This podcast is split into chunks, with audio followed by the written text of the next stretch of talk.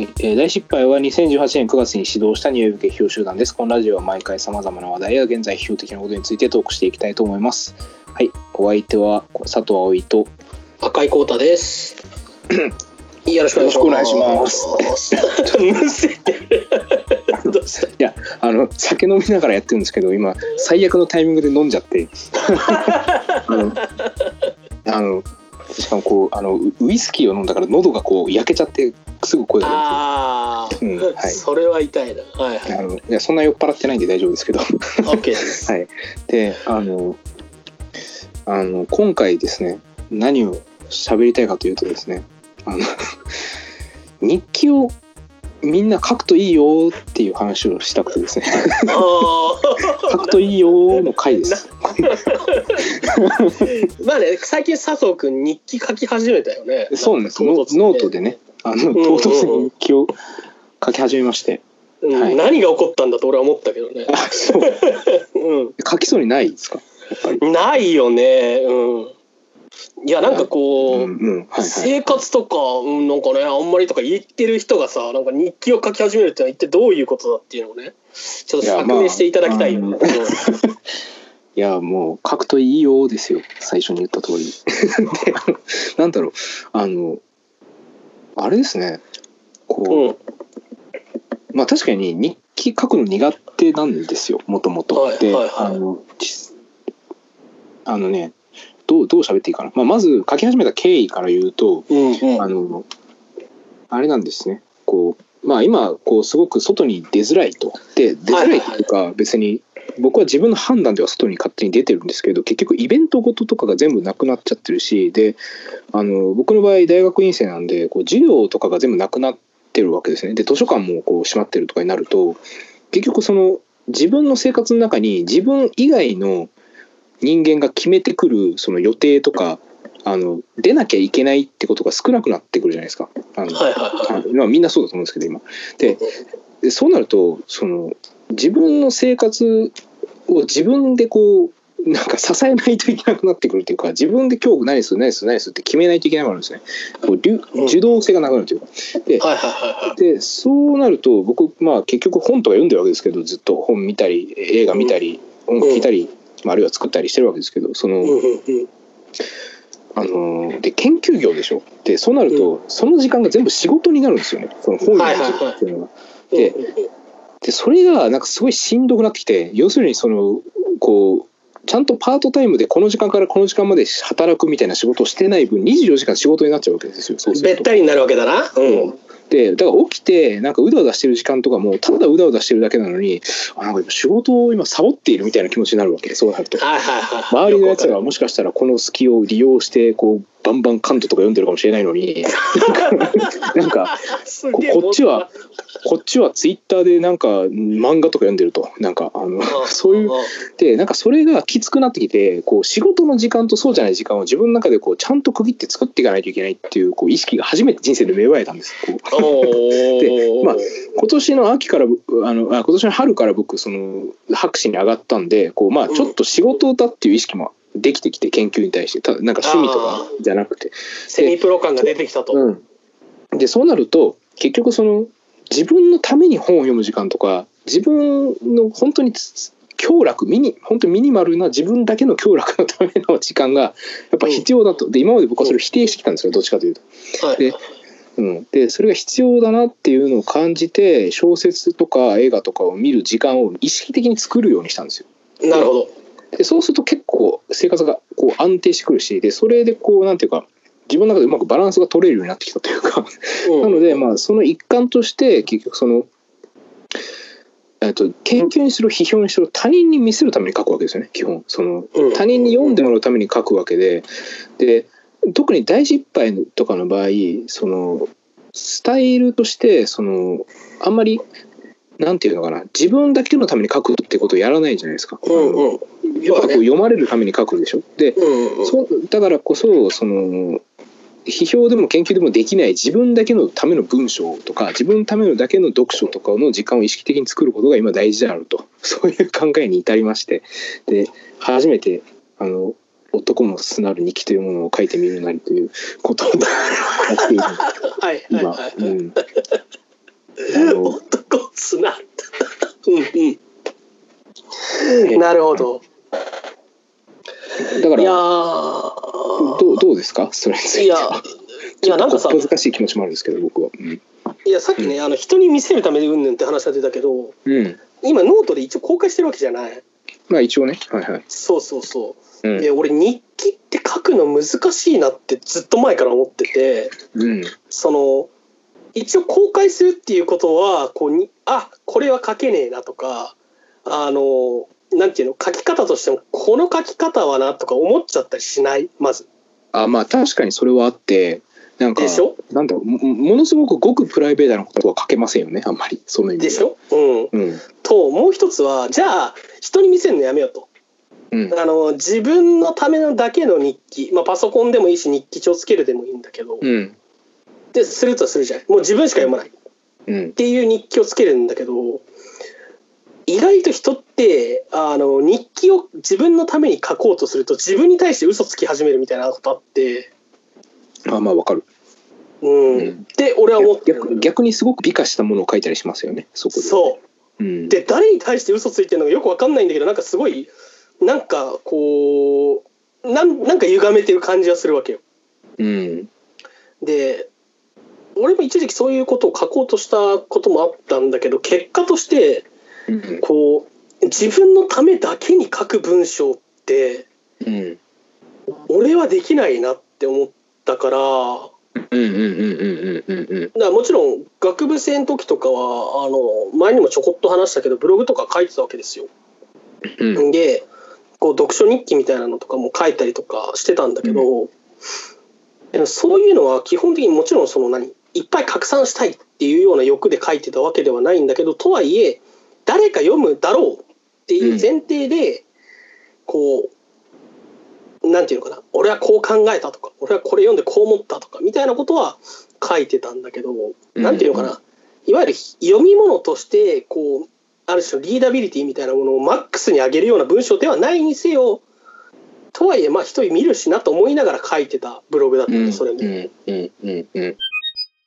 うん。うんうんうんうん確かにその意味で言うと僕の日記も完全に自分だけが 読むようにはできてなくてある程度まああんま意識はしないようにしてるんですけどまあアピールめいたこともあるのかなとは思うんですけど他人に対する。でもなんだろうな、うん。いやでもなんかね佐藤さんの日記読む感じはね、あのーなんていうの？文体が全然批評と違うからすごくこう、なんていうのかな？いい意味でぶっきらぼうになっている感じがしていて。うんうんうん。そう。で佐藤さんの批評ってすごくあの良くも悪くもね親切なんですよ。うんうんうんうんうん。もうこういう風にしか読めないだろうっていう感じで読ませる文章だからうん。あのーなんていうのかな。あなたはこう読んでねっていうあの、うん。パッケージ化されたものをすごく意思的なものを感じるんだけど日記の方を読むとあのーまあ別に誰がどう読んだっていいしみたいなあのーぶっきらぼうさを感じるのでその辺がねなんかねあーこっちの方が読んでて面白いっていう人もいるんだろうなっていう気はする。うん。あのそう思います。自分で書いてても。ただうん。ただまあ僕がその批評の時にあまりにもこうなんていうか なんていうかなか管理されたというか そういう文章を書いちゃうのはもう癖なんですよあれはやっぱりもうあの、こう読者のこと考えてるっていうのもあるしあとだから結局こう伏線とかあのここでこう使った言葉がこう生きてきますとかそういうのがすごい好きなんですよね僕はこうそうだねそうだね。うんだからそそれ自身も別に他人をむちゃくちゃ意識しているというよりはやっぱ僕自身の好みではあるんですよそれもね。なんかタームがさあの将棋の駒みたいになってるもんな。うん、だからそれで言うとその なんだろうな。ノートで書くのはある意味で言うとうん、まあ、自分自身のためというんですけどなんていうかな。自分がなんか1週間後とかに見返した時にこんなこと考えてたなっていうことができるように書いてるんですよ。ある意味。ああなるほどね、はいはいはい。だからそれ面白いよね。自身を他者として扱って書いてるというか。だからあの一日だから何があったかとかはある意味どうでもいいんですよ。それで言うと。だからそんなごくプライベートなことは別に書かなくてもよくて。でうん。この日に起きたことをこの日の自分がこうまとめてたんだなっていうことが重要というか。あの。うん、でそれで何が起きたかっていうことを大体思い出せるとともにその日のことをこういうふうにまとめてたということはこういう気持ちだったんだというのが自分で整理できるので。でだしあのさっきその赤井さんも言いましたけどやっぱ自分だけのために書くっていうのはなかなか逆やっぱモチベーションとしてあんまりこう続かないような気がしますね僕は。そのか完全につまり誰にも公開しないっていうのも、うん、未来の自分に向けて書いてるみたいなのが一番あれかもね、わかりやすいかもね。もしかうんしたら。、そうそうですね。だから未来とか過去の自分に向けて書いていてお前のようでこうだったが今の僕はこうだ。お前はどうだみたいな。そういうこう応答のために書いてるようなところがあって、うん、でうん結構ねその日普通になんていうか日常的に起きたことうんまあ僕だけに起きたことじゃなくて例えばあの2日目の日記の中ではその着物図っていう、まあ、ユニットがあるんですけどその向井俊徳とレオ今井っていう人がやってる。でその人があのトーキングヘッズの「This Must Be Place」っていうその曲をカバーして YouTube に上げたんですよ。でそれを聞いた感想を書いたりとかそういうこう、はいはいは日常性はっていうかあるんだけど、うん、あれだよね、あの俺も2011年、ん ?11 年嘘、えー、2012年ぐらいから、あの、実はブログとかあるんですよ。で、なんていうのかな、昔の数年前の記事とかも読み返すと、あの、あこの当時こういうことあったなっていうある種の社会背景みたいなものと同時にうん、あ俺これこういう書き方してるけどこの事実を隠蔽してるなみたいなのとかが分かったりとかして なんかね、えーなんかその当時の自分の自意識とかあるいはこうなんていうのかな起きたことをどのように受け止めてるのかあるいは受け止めきれてないのかとかうん、そういうのがこうもう昔の自分だからさこう距離を取って絶対眺められるわけよ。うん、うん、うん、そうするとこうなんていうのかなある種の思想みたいなもうん、のが、こう数年続けてみたりすると如実に分かってきたりしてうん、そういうのは読んでてこれは完全に自分だけの楽しみでしかないんだけど面白いなと思うよね。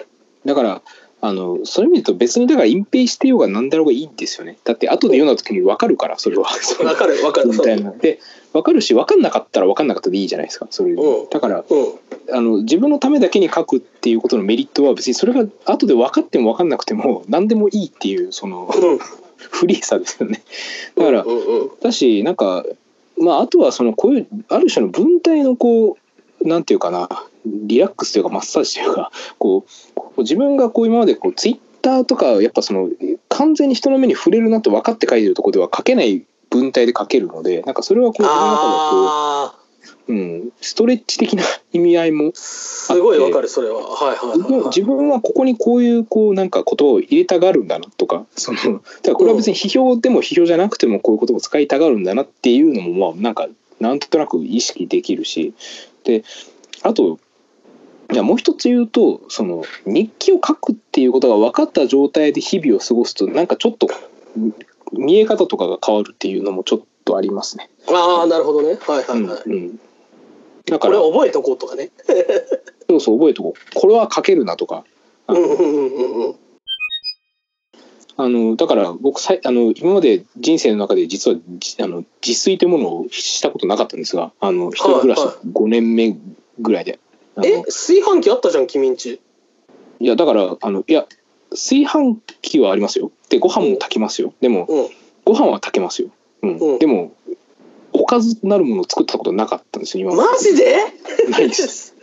そうなんだ。そうあの僕はあのご飯を炊くのとあの即席麺を作る以外の料理をしたことなかったんですよ今まで。そのあのお湯沸かしてあの あの銀銀色の鍋で作るやつ以外はでこの間なんかそうだったんですけど実は昨日一昨日ぐらいにですね、うん。あの急になんかいけんなーってなって。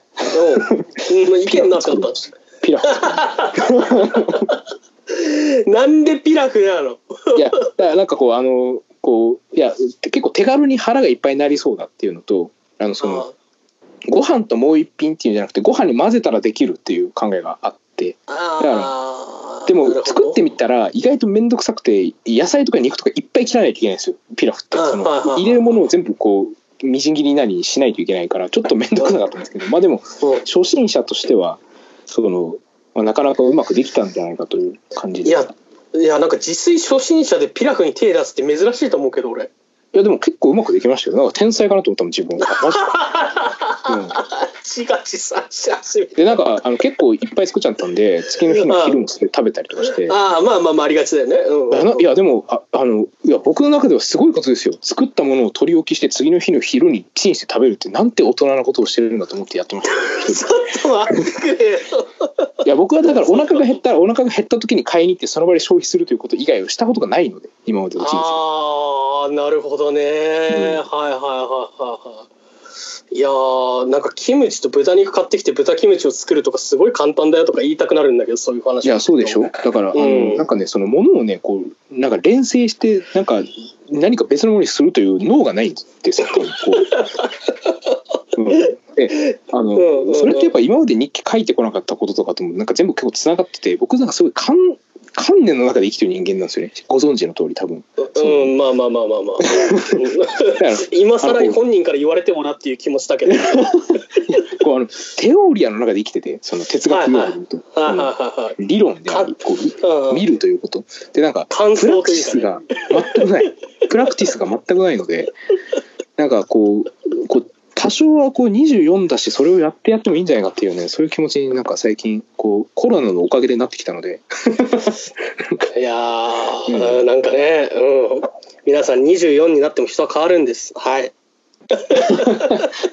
あのやっぱこうねいや本当人がいや僕ん家にあったもの本当になんかあのお湯で作れる即席麺しか家になかったんであとなんかあの親がなんかたまに渡してくる米とねそれしかないので。はいはいはいはいで親も僕が料理とかできないの知ってるからなんかこう、うんあの今回コロナの騒動になった時に困るだろうっつって初めて今まで一人暮らしして初めて仕送りを送ってくれたんですよ。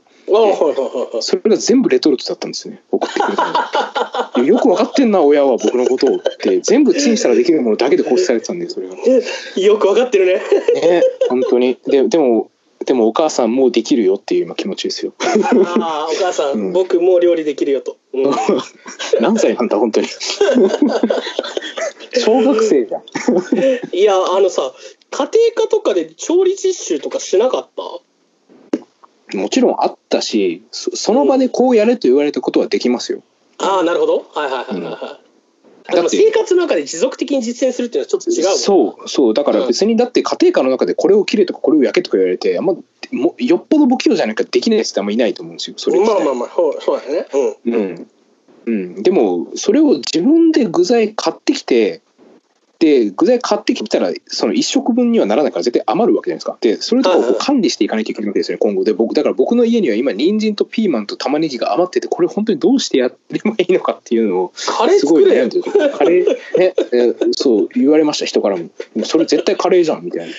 俺もそれしかないわ えでも1回目1回目ピラフで2回目カレーはちょっとバカの所業じゃないですかそれをやってることは。なななんで？な。なんで？だよ 肉買ってきてご飯ものしか作れないですみたいな。なんかこうキレンジャーみたいな。な なんか、ああなるほどね。うん、いやまあ確かに、まあ、レパートリーが俺も別に多い人ではないから本当になんかこう何？いチャーハン作ったり焼きそば作ったりカレー作ったりぐらいしかできないような人間ではあるんだけどうんうん。まああとあれ炒め物だよね。何でもいいからさ。あと調味料がないとそういうの作れないから調味料はある程度買っといた方がいいけどね。ああのえなんかねし塩と胡椒とバジルはありますよ今。あなんで？パセリだ。パセリだ。パセリいなんでなんでパセリあんの？やだからあの書いてあったんですよ。そのピラフの作り方みたいなのを検索したらなんか最後にパセリを一振りみたいなの書いてあって、あなるほどパセリかと思ってあのギャバンのパセリを買いましたよ。絶対使わねえんだろうなと思いながら。ね最もいらないよね。いやよく考えたら自分のためだけにいやそれもねだから下手なんですよ。自分が満足できればいいんだから別にパセリをかけなくても多分満足できるんですけど書いてあるから買っちゃうんですよ僕は。ああなるほどね。はいはいはいはい。うん。でちょっとねだからその日記倒してねそういう面もねこう今後こうなんとかこう生活生活の表紙とコラボしたこともあるしなんかそうんうん。や申し訳なかったと思いますよ。こんななんか生活から最も遠い人間がのこのこ出ていって、あ生活を批評とねつながるっていうのはまあもう批評の中でもやられてきたからねとかっつって偉そうに喋ってるでしょ。お前自分の飯も作れるじゃんっていう話でね。なんか 佐藤の自己批判がありますけど、うん、いやいまあ。やあのいやいやあの僕自分は間違ってるとは思わないんですけどでもまあなんかこう実感とし実感のレベルとして喋るべき人間ではなかったなと今思ってますよ。あ なんか、なるほいやでもあれだよね、あのそれこそ柏田さんか、あのこの間つぶやいてて、うんまさにそうだなと思ったけど、あのコロナの関係でこう自炊というかこうじ家でこうね、あのご飯を作る人っていうのが、まあ、増えたというか、そういう機会が多くなってるんだろうなっていう感じがして、今日もスーパー行ったら、あの突然のあの購買数の増加により、品切れが多くなってますみたいなことが書いてあったんだけど、うん。あの、ね。一人暮らしの家でさ、佐藤さんちコンロいくつある？え1個しかないですよ。一個しかないよね。うん。うちも一個しかないのよ。で、一人暮らしの家でさ、コンロ一個しかなくて、しかもその、何？こう、ちゃんとした、こう、何？えーっと、まな板をこう広げて、で、こう、いろいろ調味料とか、その切ったものを入れる器とかいろいろ置いてみたいなことができるスペースがある台所を持ってる人って一体どれだけいるんだろうみたいな。そうですね。柏田さんは自炊格差って言葉言っててネーミングがうまいなと思ったんだけど。でも赤井さん僕んち知ってると思うんですけど僕んち無駄にキッチン広いでしょ？ああうん広い方だと思うあれねなんかあの、うん。僕んち普通普通に6畳一間なんですけどなぜかそのなんかあのキッチンというかいわゆる廊下的なところがすごい広くてなんかわかんないけど。だから、うんうんあのキッチンがなんか普通の普通の家っていうかつまり学生一人暮らしの家にないぐらいキッチンが広くて 謎に。あのシンクもでかいよね、あれね。そうそう。だから置こうと思ったら2つ置けますから今度僕んちはあのああいいなあすすげえ具体的な話だけど、うん、そうあのいやだからね、うんまあ。コンロが2つないと例えばうん。あのー何？何か一気にできないわけよ、まあ分かります。そうですよね、うん、そう。だから2つのものを同時に温めれないですもんね単純に、うん、そうそうそうそうそう。うん。いやーそういうねあの超具体的な悩みとかがねまあこれは普通に一人暮らし始めてからずっとあったことではあるんだけど、うん。うん。うん。まあ、そういうのを感じる人も今増えてんだろうなという気はするね。うん、いやだから間違いなく普通にコロナなく日常送ってたら作ってないですもんね自分でピラフ、うん、いやうまかったんで本当に自分で作っておてかあのなんかそこは救われたのは僕バカ舌なんでそのなんかうん。いろんなもの、いやくなんか食うた食べ食べるの好きなんでいろんなこう店とかに行ったりはするんですけどやっぱ基本的にじ自分自身はあの味が濃ければ美味しいんですよ。ああのだからあの、まあ、作る時にコンソメ入れたしであの、うん。塩と胡椒ですよね。であと、うん。あのババターで炒めるから。でそれを、うまあ、入れりゃ入れるほど美味しいっていうことが分かって。う んまあでもそれもジャンキーになっていくから胃もたれするしなんか体調悪くなるなるんだけど。いやこれはこれはいいなと思いましたけどね何の話なん。だこれいやでもまあなん。かあれだよね。大体のものを美味しく感じれるっていうのは別にそんなに悪いことではないだろうと俺は思ってて。なんかね、ただね一方でだよ。ただコンビニの弁当とかって大体味濃いじゃん。うんうんわかる。あれなんかうんそうね。うん。ただ人によるんだろうけど俺コンビニ飯とかがコンビニの弁当とかが続くとなんかね気分悪くなってくるのよ体あの体調以前に精神的に落ち込んでくるというか。まあまあなあの明らかにこうもう温めるだけですみたいな感じで売ってるものをなんかチンして食べるっていうまあ僕その生活をずっとやってきたわけですけど今まで。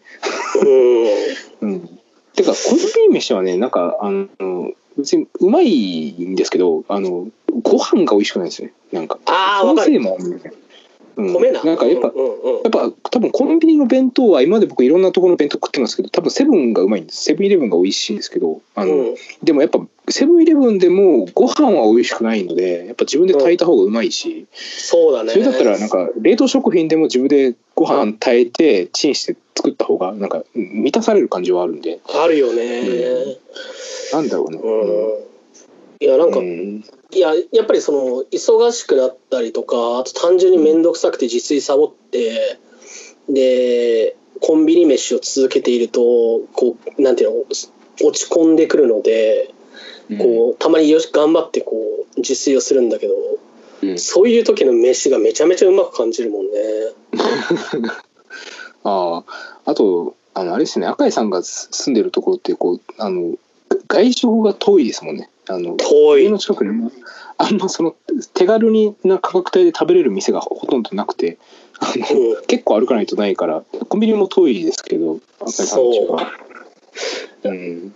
いや僕んちあのー大失敗を買った人はねあの通販で買った人は僕んちの住所を知っているという現象が起きてるんだけどあのー六甲山のん中腹にあるような 家なので、あのうん下山しないとあのー駅前に出られずいわゆるこう何、うん松屋とかそういうようなこうチェーン店とかにもたどり着けないような場所なので。結構ね、こうまあアクセスがあんまり良くない端的に言えば。うん。いや本当まあ僕赤井さん家に実は1回しか行ったことないけどなんか、うん。あの時にもねコンビニ行こうってなってすげえ遠くて面倒くさかった記憶があって。そうそうそう普通に普通に山降りて行ってみたいな 感じだったから神戸大生は大変だなと思ったけど単純に、自炊ね。あれあとなんか他にある？なんかこうこの状況になってからあえなんかやるようになったこととかやらなくなったこと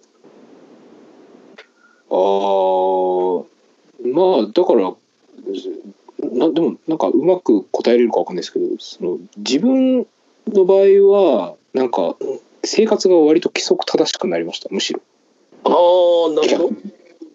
なんかね早起きですね最近。普通に午前中にはもともとすごい昼まで寝てる方が多い人間なんですけどうん。午前中には起きて洗濯してでなんか夜の2時3時にはもうね普通に寝るみたいな感じのルーティンが割と自分でできててなんかはいはいはいもともと僕その学校休みの時とかで生活めちゃくちゃになる人間なんですけどなんか今はねコロナになってからすごい逆にこれなんでかわかんないですけど自分では。なんかこう全然普通になんか快適に暮らしてますよ毎日。それで言ったら。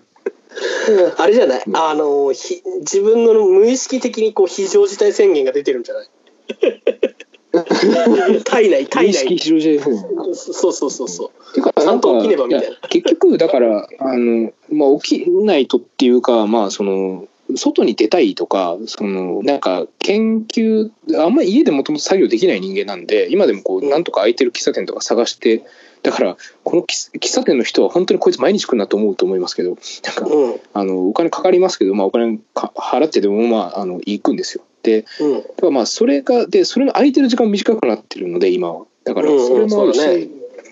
で結局そのなんかあんまり夜中起きても僕生産的なことできないのでなんか う、でなんかこう朝起きてアマゾンプライムで布団の中で映画を見るとかすごいね優雅な生活なんですよ。優雅だな。うんうん、あでも俺もだからあいやうん。あのーえっとね喫茶店と行きつけの喫茶店と行きつけの古本屋さんが、うん。あの潰れそうなのでうん。今の状況で。潰れそうなので頑張って毎ほぼ毎日行ってる。やっぱり。ああで俺も家の中で勉強できない人だから外で本読んでっていうためにも行ってるけどそうですね。なんか今こうそういう支援したいっていう気持ちが結構ありますよ僕も、ね、でもそうそうそあのう、僕が行ってる喫茶店はこの辺の喫茶店が軒並み閉まっちゃってるのとあとうん。それとじ地味になんですけど京都の中で4月から喫煙不可の店がめっちゃ増えたんですよ。ああ神戸増えた。神戸も増えた。うん。だからそのもともとタバコ吸えてた喫茶店とかが結構吸えなくなっちゃって、うんうんうんうんで僕がいつも行ってるとこは吸えるんですよまだ。全面喫煙家というあの、うんうんうんうん。良心的な店で。今時珍しいね。いやタバコ吸えてこのご時世で一応朝早くから夜遅くまで空いてるんですよね僕が行ってるところが。で、そうなるとどうなるかというとめっちゃ人常に混んでる、ああそうなんだ、うん。はい。むしろ繁盛してますよあそこは多分。うん。ああなるほどね。喫煙者のオアシスになってるわけだ、そうだから本当行き場だからてか最近京都でしょ僕。で鴨川とかに出るんですけどめっちゃ混んでますよ土日とか。めっちゃあ人いるへえだからあの結局遊べる場所とか外に出る場所なくてで京都ってまあそれはねあのなんていうか改革付き常識的なことを言うと家で自粛してる方がいいんでしょうけどでも、うん。いや結局みんなあの京都ってそんな出てないのであのコロナ。が、うんうんうん。あの死者数も少ないから、ん。緩みまくりなんですよね気持ちが多分みんな。ああなるほどね。うん多分東京とかほど切羽詰まってないと思う。あの、うんうんうん地方のほとんどの都市が下手したらそうかもしれませんが。で、うんうん。あのだからみんな多分行き場所とかなくて公園とか鴨川のなんかあのとことかでめっちゃみんななんかあの座敷みたいに広げて喋ったりしてるしなんかあ歌ったりしますよ人がなんかすすごいなんか左京区ワンダーランドみたいな感じになってるんでなんか。あ なんかすごい牧歌的な風景しか想像できない。いやすごいすごいなんかうん。なんかユートピアみたいななんか感じで。すごい人混んでるから。でなんか平和の風景が広がってるんでなんか僕もこの間そこであれですもん。タピオカミルクティーを飲みましたもんあ のなんかあれだよね。なんかそういうのいや俺もねこの間あの俺んちの前あれなの小学校でグラウンドがかい最近改修されて広くなったのかな？綺麗になったんだけど、うん。あのなんか家から降りてきたらあの子供たちが普通に野球とかサッカーとかしてて、うん。でその近くでマスクつけたおじさんがあのなんか筋トレかなんかしてたんだけど、うん。あのなんかそれ見てなんていうのかな。普通に普通に遊んでるわけですよ。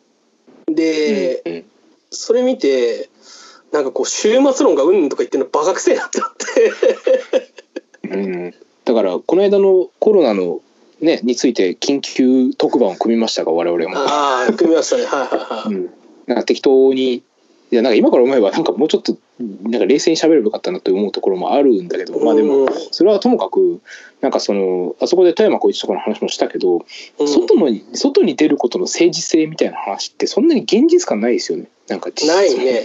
いや普通に出てるのみん。な。それを抱えてる人も一方にはいるんだ。で、うん。あのそれこそ最近ニュースの中で自粛警察になる人たちがいるらしいじゃないですか、ねだからで脅迫文みたいなの送りつけたりとかね。うん。そうそうそう。そういう人もいる一方で普通に生活してる人もいたりとかしてうん。やっぱりその辺っていうのはやっぱりそれぞれのなんかこう何？衛生観念とか身体感覚みたいなものっていうのの違いが如実に出てるなっていう感じもするし、うん。でなんかねまああとはもう本当に腹くくっちゃってまあ映ったら映ったなみたいな気分でいる人もいれば映しちゃったら映しちゃったなぐらいのノリのいる人もいるし、うん。まあ曖昧だよね。見えないっていうのが余計そうなんだろうけど。うん、なんかあのうん。だからそのあんま人を殺すとか自分が死ぬとかっていう 緊迫感を持ってない人にとっては外に出ることの、ね、政治性ってなんだっていう。うん。出てえとこに出るわっていう、うん。僕は、まあ、ある意味そういう牧歌性をねなんかし信じたいところはありますけどね。うん。うんうんあの俺よく行く喫茶店とかであのこの人大丈夫なのかって思う人とかもいるわけよ一方では。あの というのはあいますね。いますいます。うんわかるわかる。あの杖をね2本ついてで徒歩のスピードが本当にめちゃめちゃ遅いおばあちゃんいるわけよ。うんうんうんこの人本当に日常生活がまず大変だろうなっていうぐらいこううん。腰とかも曲がってるのよ。で、うん。そのおばあちゃんがほぼ毎日来んの。俺もほぼ毎日いるからあれなんだけど、喫茶店。で、このおばあちゃん映ったら死んじまうぞっていうさ。うん 人とかもいたりして多分もうどうでもいいんだろうなっていう感じはする。うん、あの最近行ってないその禁煙になっちゃったから行ってない喫茶店があるんですけどそこにいつ行ってもいるふ老夫婦がいたんですけど最近行ってもいますもんねやっぱり。マスクとかも全然つけずに来てるし。ああはいはいはでやっぱ彼らからしたらまああのもうある意味腹くくってるところもあると思うんですけどあの、なんかある意味達観してるところがあるというかそなんかうだからどうなんだって思ってるんでしょうね多分。だからそんなことで そんなことでと70とか80手前ぐらいのじいちゃんですよ。じいちゃんばあちゃんが、い。うん。あのちなみにそのじいさんの方が結構唐谷浩二に似てるっていうのが僕の中では結構 あのずっと思っててであの人にあのそのその人を目撃したことがある人に言ったらすごい分かってもらえてあの、うん。その人との間で僕たちは唐谷浩二って勝手に呼んでるんですけどそのまあそれはともかく。あの、うんだからそんなことぐらいで自分たちのこうペースを乱されたくないし乱されてるとも思ってないっていうなんかなんかこううんまあどうなのかよくわからないし賛否両論あるかもしれないけどなんかそうやっぱそのなんか図太さって今すごい大事だなって思います。そうだね、うん、いやなんかねこの状況になるとこの間のそのコロナ特集会のラジオでのね。時の地続きの話だけど、うん、この状況になるとむしろ私的なものというかこう、うん、なんていうのかな。私生活の図太さを持って異常事態っていうのをこうある種やり過ごすことというかそうですね、っていうのを肯定したくなるよね。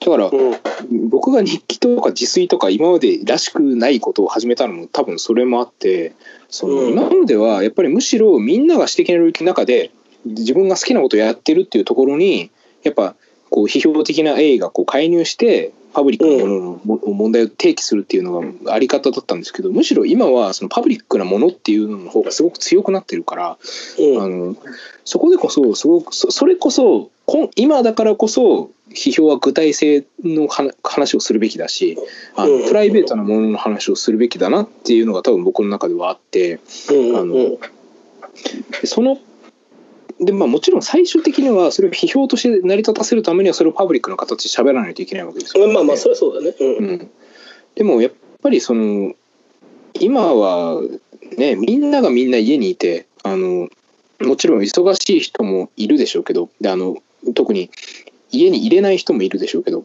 あの、うんうん、でもみんながやっぱりそのある意味ネット以外の環境を失ってる状態になってるわけで、ね、だからそうだそうインターネット最盛期だと思います今が。あのこれまでのだから2チャンネルが2チャンネルが出てきてミクシが出てきてツイッターが出てきてっていうこう中でだんだんそのみんながツイッターやってるっていう状態みんなが、ね、SNS やってるっていう状態が徐々にせあの形成されてきたしやっぱりそれで物事が動いたりとかもするようになってきた時代ですけど今ほどインターネットの力だってインターネットがなかっって今仮定した状態でこの状況を考えるとみんなもっと多分ねずぶとくそっと出てると思うしあの、うん、もっとねみんな苦しいと思います。うん、そう。だから他人とだってそしたら全く接することできないんだもん。その電話とか以外で。そしたら。うん、で今は逆に言うとそのなんだネットフリックスもあるしあの、なんだ、ズームもあるしってなったら別に家で他人と接せるしコンテンツ何でも消費できるから家にいるわけじゃない。で、家にいてネット見てるわけですよね。で、だからみんなそのパブリックなつまりネットの中で出てくる言説というのをみんな見てる状態になってるのであの、うん、今すごくネットの力は強いですよね。だから、あのやっぱり非常事態宣言とかを初めにどこで知るかって言ってやっぱツイッターのトレンドとかで知るわけじゃないですか我々。そうだね。いろんなことをトレンドで知るっていう、うん、だからその国が何かをあのなんなんだろう交付したとかっていうのも全部ツイッターで初めて見るわけだから。なんかでだだからこそ今やっぱツイッター的なものを活用しながらやっぱその外で自分の生活をいかにな組み立てるかっていうかネットなしでもいかに自分の生活を組み立てれるようにするかっていうことがまあ最も以下的だと。う。ん、いやまあそれはそうだと思うな。なんかこう、うん、なんていうの？常に24時間タイムラインがその情報にで埋め尽くされるわけじゃない。うん、やっぱりそのコロナ関連でね。そうそうそう。あの本当に中心的な話題以上にそこから派生してくる問題って今いっぱい出てくるわけだから、うんうん、でそれでべったりタイムラインが埋まってるとうんざりしてくるわけだ。言ってみれば。うん、でやっぱりそういう状態っていうのはどう考えても思考にとってもこう健康ではないよね。少なくともね。うん、あの本当にそうでね。だからあのこうだから人と喋ったりとかする時もいや最近こう外出れなくてしんどいですねみたいな話から始まるじゃないなんか。あまあそうだね。季節のそれそれが面倒くさいよねもはや。うるせえって気持ちになるし。なんかこうなんかこうもっと豊かになんかこう小説とか映画とかの話しようぜみたいな。こう。うん本当2か月前の僕なら考えられない発言だけどなんか今すごいそういう向きになってってますね。うん。まあ、今俺が考えてることなんだけどこれは。どっちかというと、うん、あの、うん、例えば生活っていう私生活っていうものに根ざした上でこう政治っていうものを考えた時にしても、うん。ずるずるべったりで結局のところこう生活保守になる。政治的な問題から切れるっていう、まあ、それこそうん。柏田さんがこの前のあのキャ、えっと、ラジオでねあのお話ししてたようにこう生活政治的な問題から切れてしまうっていう事態も起こりうるわけでその辺っていうのはどういうふうにこう接点を持たせるのかっていうのがまあこれはおそらく戦後思想史の中でずっと語られてきた問題なんだろうなという。うんうんことなんだろうな公と私の接続点というか。うん、でも逆にねだからそのそうだと思いますけど今これだけ全てが政治的になってる状況っていうのはなかなかないと思いますよ。なかなかないね。あのうんだからあのそれこそ例えば星野源とかがもう話題になってたじゃないですかなかったね。うちでうちで踊ろうっていうなんか曲を出してしかもそれを安倍が それでなんか使ったりとかして。無断で使ったでしょあれね。うんでもあれはそのなんだろうな何個かの意味があると思うんですよ。でそのあれの中ではだから星野源がそもそもそういう人だっていううん。ね。そつまりこう右翼、まあ、ほ生活保守的なものと親和性がある。で、うん。っていうものってでも一方で星野源のフォロワーで反安倍の人とかめちゃくちゃいっぱいいるわけで。で、はいはい。いやそれはああれは安倍安倍が勝手にそういうふうに使ってるだけだ。星野源は悪くないって、でもあのまあいろいろなあれがあると思うんですけどでもまあ結局そのうん星野源自体がノンポリなのかそれとも保守なのかとかそそんなレベルの話じゃなくて結局あの星野源的なものがすごく政治的に見えるという状態になってるということが重要でそのメッセージそのものがどうかとかじゃないんですよねそれが読まれる環境が今そうなってるわけだから。い。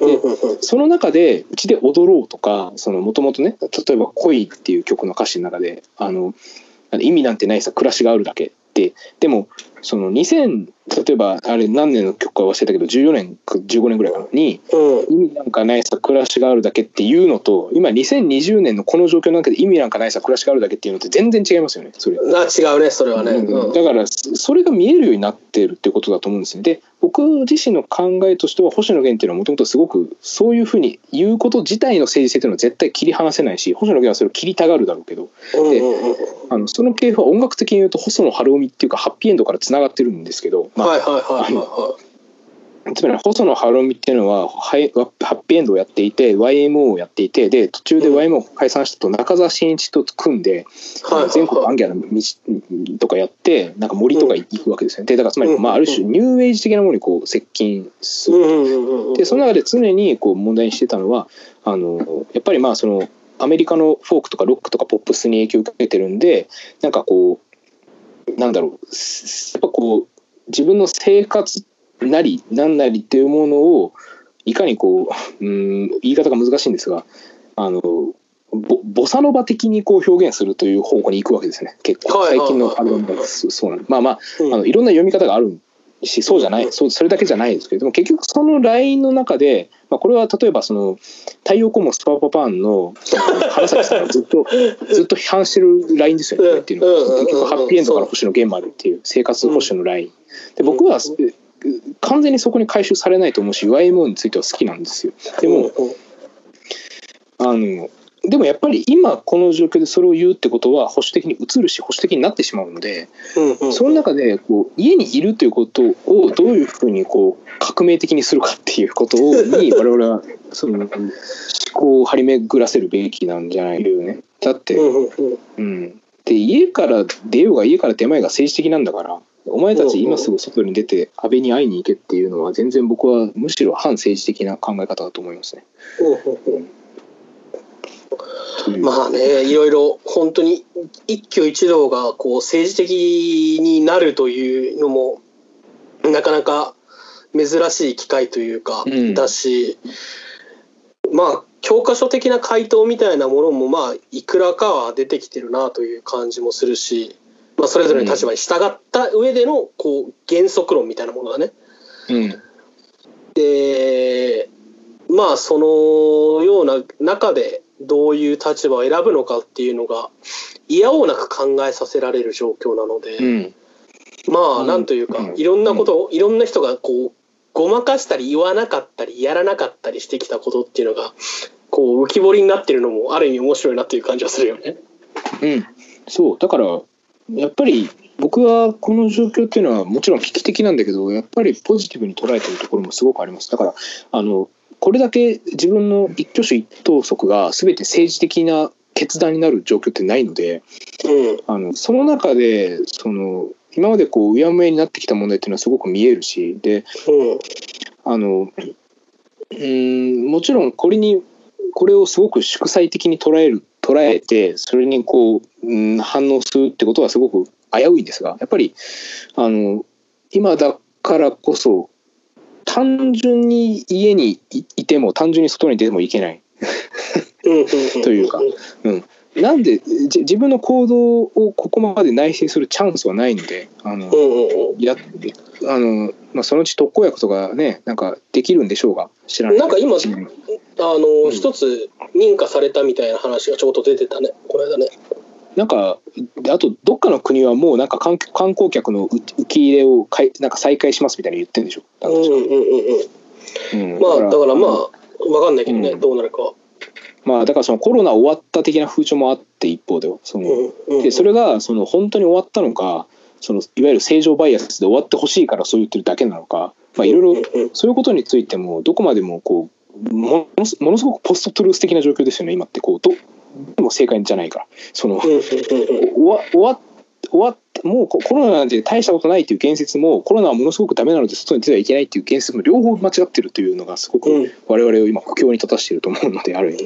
うんだから逆にここまでうん低リスクというかは低い低いハードルの中で決断できる機会ってあんまないのでここまで。うん。逆に。だから今こそ我々はなんか文学のこととか考えるべきなんじゃないでしょうか。という。適当な。みんな日記とか書いたりあのなんだろう日記文学とか読んだりした方がいいですよ。みんな。はい。そうだな、それでいくとどうなんだろうね。いろいろ面白い本とかもあるけど俺は個人的にあの中村光夫の「牛とミシオ」っていう文学回想っていうのがあるんですけどあのこれまあ単純に日記というか回想録なんだけど戦時中の話でで戦時中にこう中村光夫がどういうふうに過ごしたかみたいなうん。話が書いてあるんだよね。うん。でえっと文庫版だとね蓮見茂彦が解説を書いてるという感じでなかなか今今これを読むとちょっと考えるところもあるんじゃないかという気がする、おすすめです。うん。はい。なるほど。僕のおすすめも一応言っておくと。うんうんうん。全然関係ないんですが、あのまあ単に本当に最近直近で言うようなものですけど、あのえっ、と居心地の悪い部屋というエッセイが、あエッセイじゃない、すいません、アンソロジーがありまして、あのこれはあのちょっと待って、どこだ？えっとね、あの海外文学、あの英米文学のアンソロジーなんですよ。だから多分あの見たことある人も多いと思うんですけど、あのうん。川出から出てて、あの川出文庫から。で、あの、あの岸本幸子という有名な翻訳者がいるでしょ。はいはいはいいらっしゃいますね。うん。彼女がそのセレクションしたその、えー、と全部で12本の短編本当に短編を、まあ、編集してかつやあのや全部訳してるっていう本なんですね。でうんうんうん。全部すごい不気味ななんか小説ばっかりでこうでなんかそのすごくなんていうかなあのものすごくホラー的に怖いというよりはどこか不穏なへ雰囲気が最初から最後まで漂ってるみたいなものを12本選んで全部訳してるという ものがはいはいはいはいはうん、でやっぱ怖い、まあ、ぜ全部全然違うタイプの小説なんですけどやっぱそうん。の怖いのはやっぱりその自分の部屋の中で怖いことが起きるっていうものが割とああるしでその「居心地の悪い部屋」っていうタイトルは岸本さんがつけてるんですけどこれはすごくいい本だと思っててあのそれこそ今この状況で自分の部屋にいることが多いわけじゃないですか。うんうんうんうん。その時にそのやっぱり自分の部屋っていうものをの不気味さを発見するってことは結構重要なことなんじゃないかと。つまり完全にその親密な空間にずっと自分がいるっていう思わない方がいいというか、これ大実は大失敗の2号で僕が書いたテーマとちょっとつながってくるんですけど僕はその建築論ないし、まあ、家論みたいなものを書いたので。だからそういうこうあの自分の部屋の中の外部というかね。完全に内密なものはないっていうことが分かるのであのすごく例えばあの一つだけあの例を挙げるとですね、まあ、僕一番、そうだなどれも好きなんだけど。